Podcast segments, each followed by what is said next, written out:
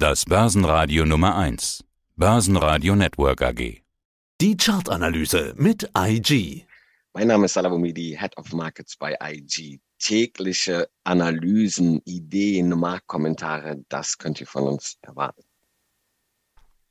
Echt fett, was die Fett macht? Oder naja, sie hätte mehr machen können. Lass uns das mal diskutieren. Also die US-Notenbank weiß, dass sie ihre harte Gangart der Wirtschaft schaden wird. Aber sie hat im Prinzip keine Wahl, wenn sie die hartnäckige Inflation mittel- bis langfristig wieder in Richtung 2% drücken will. Also mit diesen 75 Basispunkten ist dann da alles okay? Was heißt okay? Wir sind weit davon entfernt, die galoppierende Inflation in den Griff zu bekommen. Also das war Minimum das, was wir erwartet haben. 82 Prozent war, war die Wahrscheinlichkeit, vor der FED-Entscheidung, dass es wirklich zu einer Erhöhung um 75 Basispunkte kommt. Das ist eingetroffen. Das ist auch äh, korrekt und zeigt einfach nur, dass die restriktive Geldpolitik der FED weiter fortgesetzt wird, bestätigt wird. Deswegen ist das einfach äh, ganz klar der nächste Step jetzt, diese restriktive Geldpolitik wirklich fortzusetzen, um die Inflation auszumerzen. Du hattest das eingangs sehr schön gesagt. Es gibt leider keine andere Möglichkeit.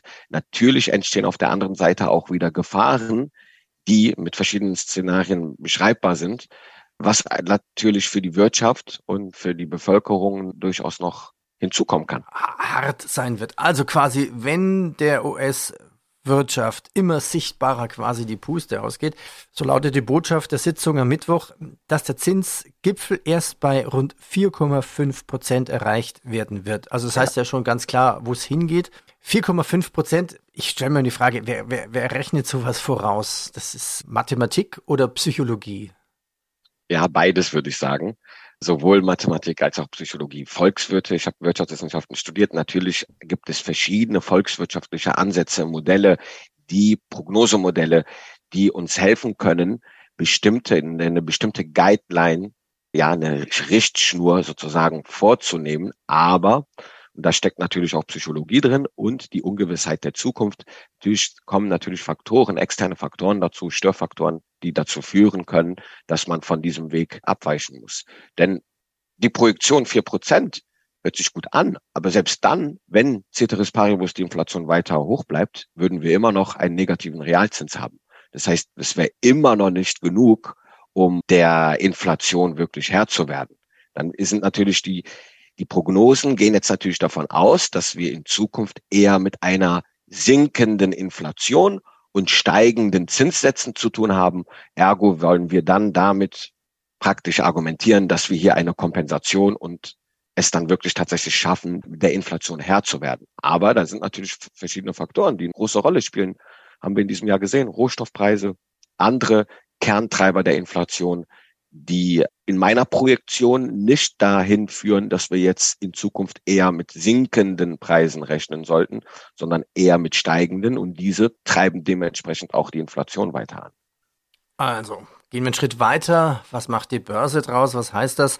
Also, die Hoffnung auf ein geldpolitisches Entgegenkommen ist so ein bisschen enttäuscht. Was macht der DAX? Kommen wir so ein bisschen zur Chartanalyse. Also mit diesen Aussichten könnte es ja auch für den DAX schwer werden ja, der ist ja noch quasi 100 Punkte entfernt von seinem Jahrestief. Wenn heute Nachmittag quasi die Wall Street startet, wir wissen es noch nicht, dann könnte eine weitere Verkaufswelle quasi nach Europa schwappen. Oft haben ja die Anleger in New York einen Tag nach der Zinsentscheidung diese erst richtig verarbeitet und sich zuletzt dabei von weiteren Aktien getrennt.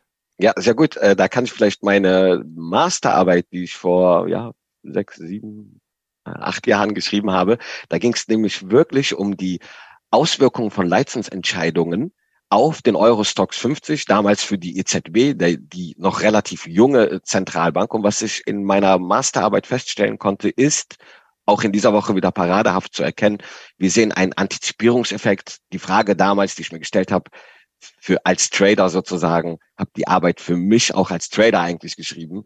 Lohnt es sich, Leitzinsentscheidungen zu handeln? Und die Frage, ganz naiv, macht man das dann genau um 14.30 Uhr zur Bekanntgabe der Leitzinsentscheidung?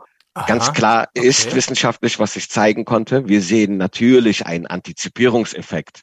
Das heißt, der Euro-Dollar fiel jetzt von Montag bis zur Leitzinsentscheidung. Die Aktienmärkte fielen auch in dem gleichen Zeitraum und wir sehen ganz oft, das ist der Punkt, den du gesagt hast, auch manchmal so ein im Nachhinein erst ein Effekt, dass man das erstmal verarbeiten muss und dann durchaus. Also das heißt, das heißt, 14.30 lohnt sich nicht?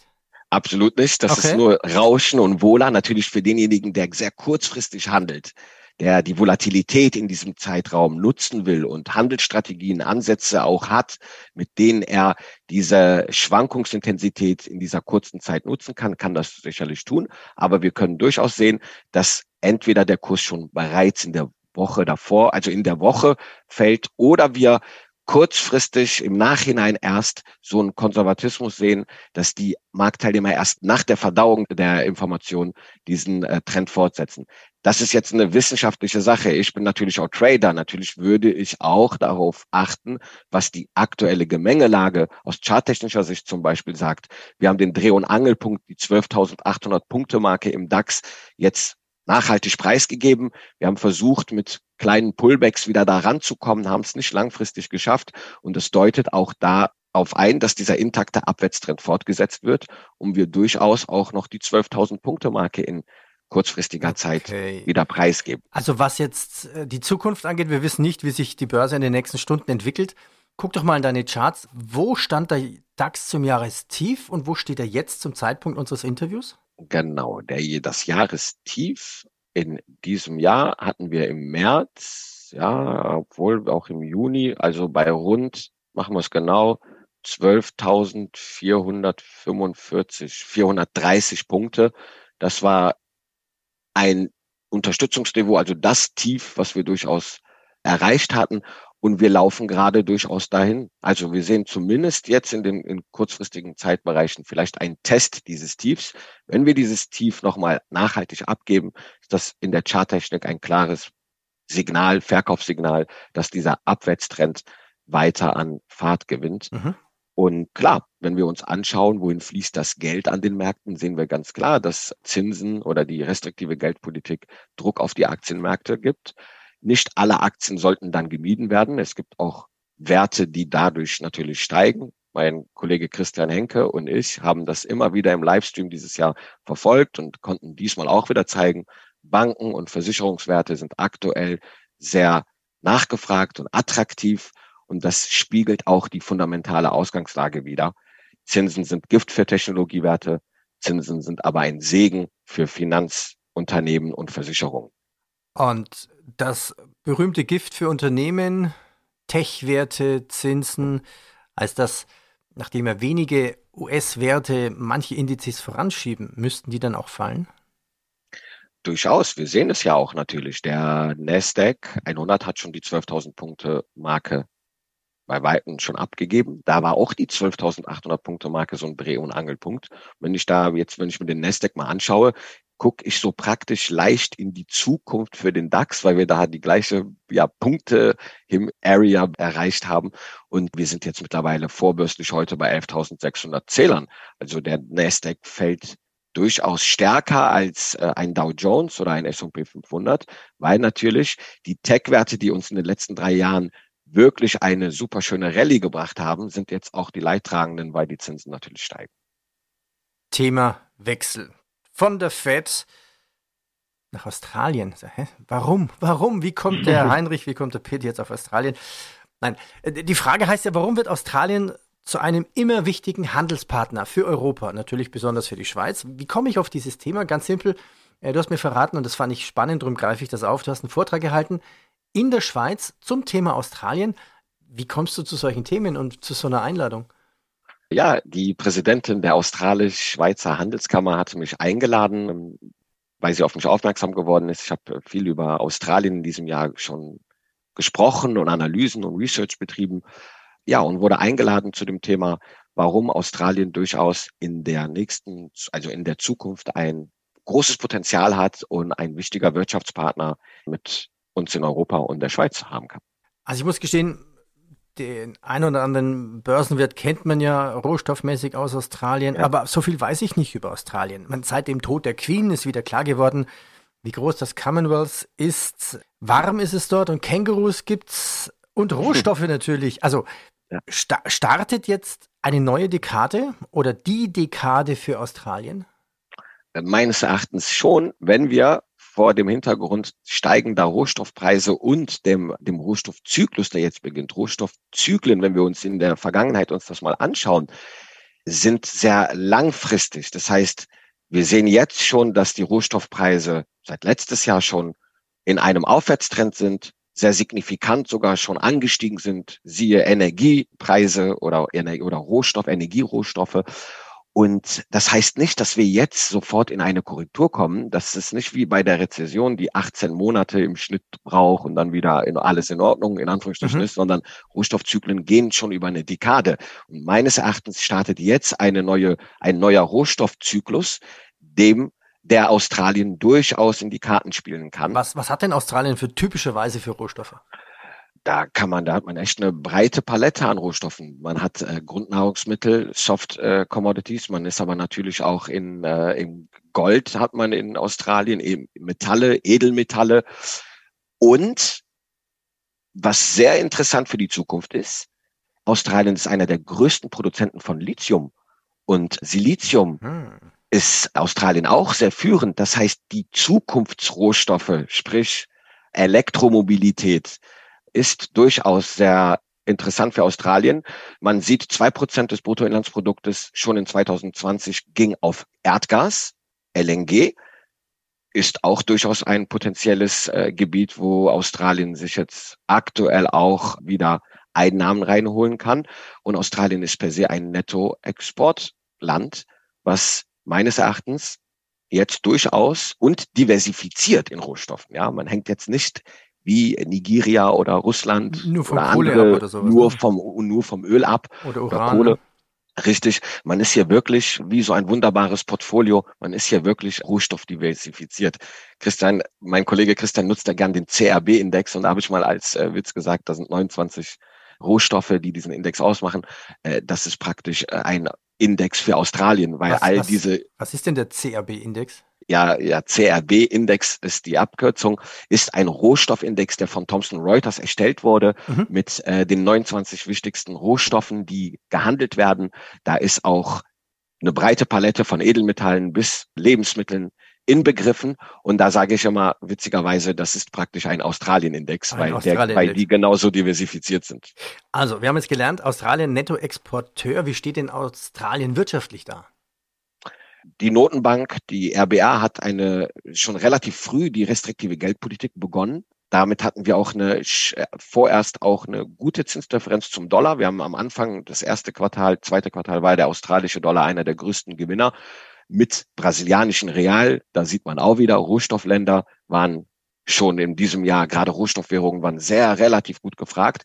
Jetzt hat der australische Dollar ein bisschen nachgelassen, ist aber im Vergleich zu anderen großen Major-Währungspaaren wie dem Euro, Franken, Yen deutlich noch mit fünf Prozent im Minus gegenüber dem Dollar, hat viel natürlich abgegeben, aber er ist im Verhältnis zu den anderen großen Major-Währungspaaren relativ gut davongekommen. Und eine leichte Abwertung für so einen Nettoexporteur, es scheint durchaus nicht negativ zu sein.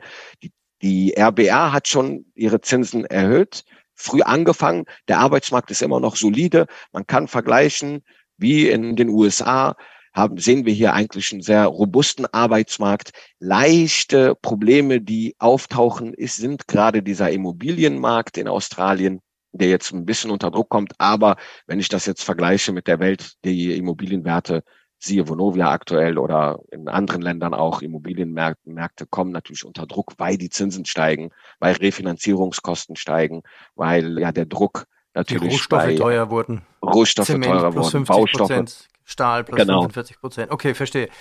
Jetzt ist ja Australien weit weg. Ich weiß gar nicht, wie viele Stunden Flugzeit. 15, 16, 17 Stunden. Also mit Ja. Umsteigen irgendwo, vielleicht teilweise sogar 20 Stunden. Also wenn es bei uns kalt wird, wird es dort warm. Weit weg, aber Richtung China. Wie abhängig ist denn Australien von China? ja jetzt relativ hoch noch und die politischen Beziehungen sind jetzt, ist keine Eiszeit, aber es sieht, ist ein bisschen negativ mit der Amtsübernahme von Donald Trump in den USA hat man sich ein bisschen meines Erachtens zu stark auf die Außenpolitik der USA konzentriert und hat leicht auch ein bisschen Defizite damit in der Beziehung und im, äh, in den ja in den Wirtschaftsbeziehungen zu China und politischen Beziehungen gehabt. Man ist hier in so einer leichten Eiszeit. Aber Australien, das Problem ist auch selbst gemacht. Die Australier haben sich viel zu stark von China abhängig machen lassen, obwohl man so diversifiziert ist. Und auch wenn es so weit weg ist, wie du gesagt hast, haben sie ja eigentlich eine Mentalität wie bei uns in Frankfurt, London. Also es sind ja eigentlich ehemalige Europäer und haben auch diese Mentalität inne So ein bis bisschen heute. britisch. Okay. Man, die, Genau, die, die, und da ist ein wichtiger Punkt. Äh, Die Australier, die Schweizer sind zum Beispiel der drittgrößte Handelspartner der Australier und man sollte viel mehr diversifizieren und seine alten eigentlich, Wirtschaftsbeziehungen. eigentlich total spannend. Wa- Warum die Schweiz? Das ist ja so klein. Geht's da nur um Goldbahn oder so? Oder? Ja, viel Rohstoffe hat auch Deutschland abgehangen. Deutschland kommt dann nach, nach Schweiz, äh, Mhm. direkt dahinter. Aber man sieht, dass die Australier äh, hier wieder viel machen müssen und ihre alten Wirtschaftsbeziehungen zu Europ europäischen Staaten oder äh, westlichen Staaten wieder aufbauen müssen, um hier auch ihr, ja, ihr, ihre Wirtschaft zu diversifizieren, ihre Wirtschaftsbeziehungen zu diversifizieren, um Mhm. somit auch dort mehr zu machen. Ich war verblüfft, dass die äh, Australier bis heute keine Botschaft in der Schweiz haben. Das heißt, das wird alles über Berlin gemacht. Und für einen Handelspartner, der auf Platz vier ist, drei, vier, sollte man durchaus meines Erachtens auch damit bestätigen, dass man die Wirtschaftsbeziehungen verbessern will, indem man dort eine Botschaft hat. Naja, Und vielleicht, vielleicht haben die die Schweiz eher so als Bundesland angesehen von Deutschland. Ja. Deutschland. Kann auch sein. ähm, ja, man hat ja die Sorge, was ist, wenn China russische Ambitionen bekommt? Also diese Taiwan-Story quasi. Das ist natürlich direkt bei Australien um die Ecke und die Wahrscheinlichkeit sieht auch nicht, also es sind hohe Wahrscheinlichkeiten, dass wir hier weiter Spannungen sehen und vielleicht auch äh, eine Übernahme, hoffe ich nicht, aber es ist durchaus ein äh, sehr spannungsgeladenes Thema. Australien ist direkt, äh, steht direkt äh, vor der Tür und muss sich natürlich hier in einer schwierigen Lage dann auch positionieren, politisch und wirtschaftlich. Das wirtschaftlich hat das durchaus dann auch ein äh, großes Problem, wenn wir sagen, angenommen, man sanktioniert China dafür, dass es zum Beispiel die Ambitionen hat, Taiwan zu übernehmen, ob die Australier da mitmachen. Und wenn die Australier dann da mitmachen, fällt ihnen noch mal ein ganz großer Partner weg. Das heißt, dieser Diversifikationsprozess, den ich angesprochen hatte, sollte jetzt eigentlich sehr schnell anlaufen, um diese Risiken zu minimieren. Abschließend noch die Frage, wie ist die Zinspolitik dort ähnlich wie in Europa und USA?